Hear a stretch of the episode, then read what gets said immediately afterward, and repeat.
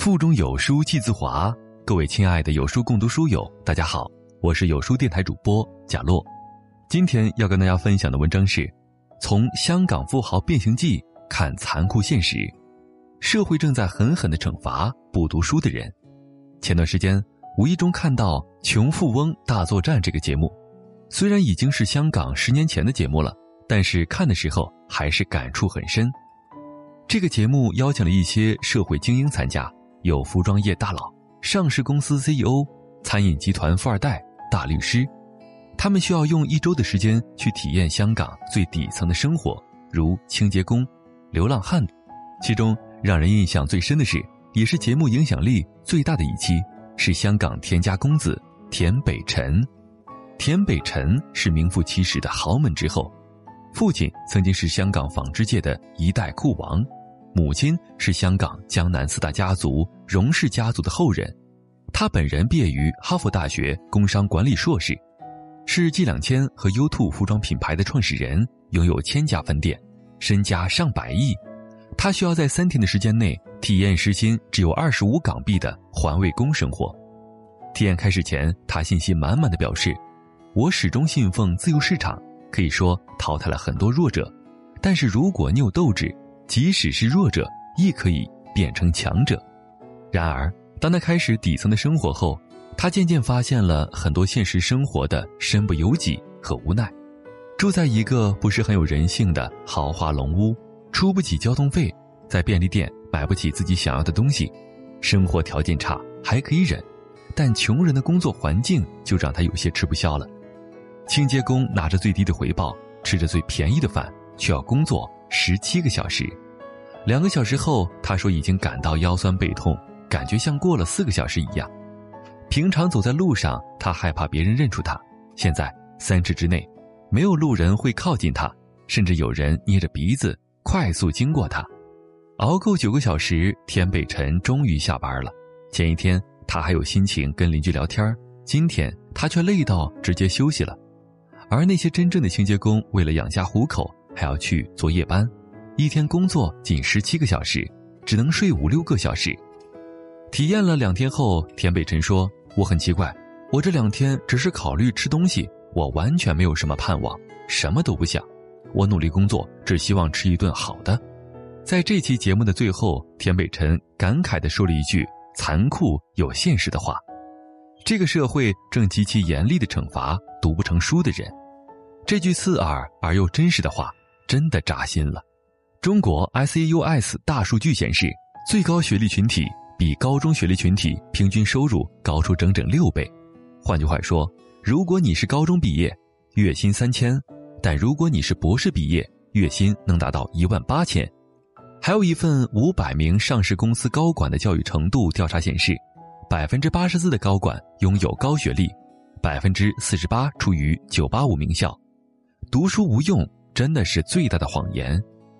从小我就在一个经济不发达的小县城长大，我有很多同学拼了命努力读书，考上了大学，走出了县城；也有很多同学初中毕业，甚至初中就辍学不读，外出打工的。辍学不读书的人，当初大部分是家人，或者自己认为读书没用，因为他们总是看到隔壁村某某早早外出打工，没几年就回老家盖了新房子。而另一个某某大学毕业出来，月薪还没有打工的高，连学费都没有赚回来。这样一比，他们更加坚信读书无用，再加上吃不了读书的苦，于是早早的踏入了社会。目光的短浅让很多人低估了教育的意义。多年过去，现在再看，那些对生活满意度高的人，大部分都受过高等教育，他们未必很有钱，但至少有一份体面且有持续性的工作。比上不足，比下有余，而那些没有读书的同学，有的在菜市场卖菜，有的开个烧烤摊儿，更多的还是在出卖体力，打着一份朝不保夕的工，直到过年才能回家一趟，过得极为辛苦。虽说一个人的命运是多种因素造成的，但我想，没有人能够否定，如今社会上读书所给人带来的影响。如果说，读书对富人来说是一种锦上添花、业余休闲，那对于大部分普通人而言，读书就是雪中送炭，考上大学至少能让你找到一份薪水稍高的工作，过上舒服一点的生活。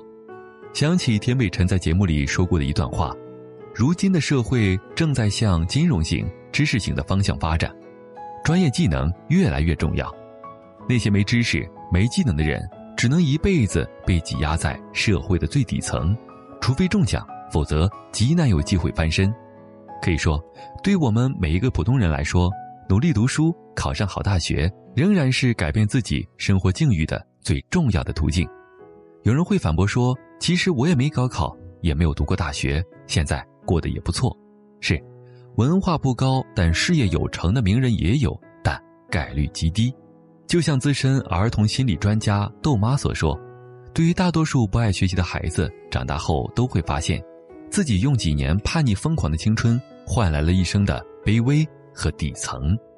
这段时间最火的应该就是西安六十六万买奔驰未出店就漏油的事件。多少人钦佩他有敢做泼妇的同时，也佩服他在维权过程中的有理有据。这位研究生女车主几次出场都逻辑严密，直打重点。那段女车主与高管长达十八分钟的对话录音，让网友纷纷感叹：女车主书没有白读啊！高管说：“见不到您是因为我在德国和北京开会。”女车主说：“不管您在哪个国家，电话都能联系到，这不是古代。”这个说辞和我道歉，我不理解，不接受。高管说：“流程缓慢，因为我需要跟奔驰沟通。”女车主回怼：“流程缓慢，你们公布和解怎么这么快？我是在你荔枝星买的车，我做餐饮的。”如果顾客在我店里吃出了问题，我是不是要找农民呢？曝光的录音中，高管还有其他说辞，结果全被女车主抓到了漏洞，怼了回去，而且怼得有理有据，让对方无力反驳。曝光的录音下，网友们的评论也是让人忍俊不禁。这次奔驰事件中，女车主虽然是声讨，但却绝不是泼妇骂街，反而逻辑清晰，理性的表达了自己的诉求。最后，不仅拿回了自己应有的权益，还获得了一群网友的盛赞，让人不禁感叹：不读书，你可能连架都吵不赢。读书到底有没有用呢？碰上一点事儿你就知道了。不读书，你很难有这样的知识面、逻辑性、表达力，你只能像张飞一样，人家说什么你就接一句，俺也一样。写到这里，又想起了 BBC 经典的纪录片《人生七年》。在这个为期五十多年的纪录片里，十四组家庭的变化一览无遗。可怕的是，半个多世纪过去了，这十四个家庭的社会阶层上几乎是没有变化的。从小看《金融时报》的富裕家庭孩子，长大后依然会走上精英之路；贫穷家庭出身的孩子依然重蹈父辈命运，为活下去竭尽全力。只有考上并且读完牛津的乡村孩子尼克。打破了阶层壁垒，在终身成长词典词条七十二二八法则中说，财富在人口中的分配是不平衡的，社会上百分之二十的人占有百分之八十的社会财富。你看，不读书不仅自己难以摆脱固有阶层，还会影响到你的孩子，甚至你的子孙后代。现实正如田北辰所说，在强弱悬殊的情况下，只有弱者越弱，越来越惨。电影《风雨哈佛路》的女主说：“我在任何情况下都必须往前走，我和其他人来的世界不一样，我没有退路，我要更努力，更努力的把自己推到另一个世界中去。”深以为然。当你站在不如他人的起跑线上时，你就没有退路，只能竭尽全力往前努力。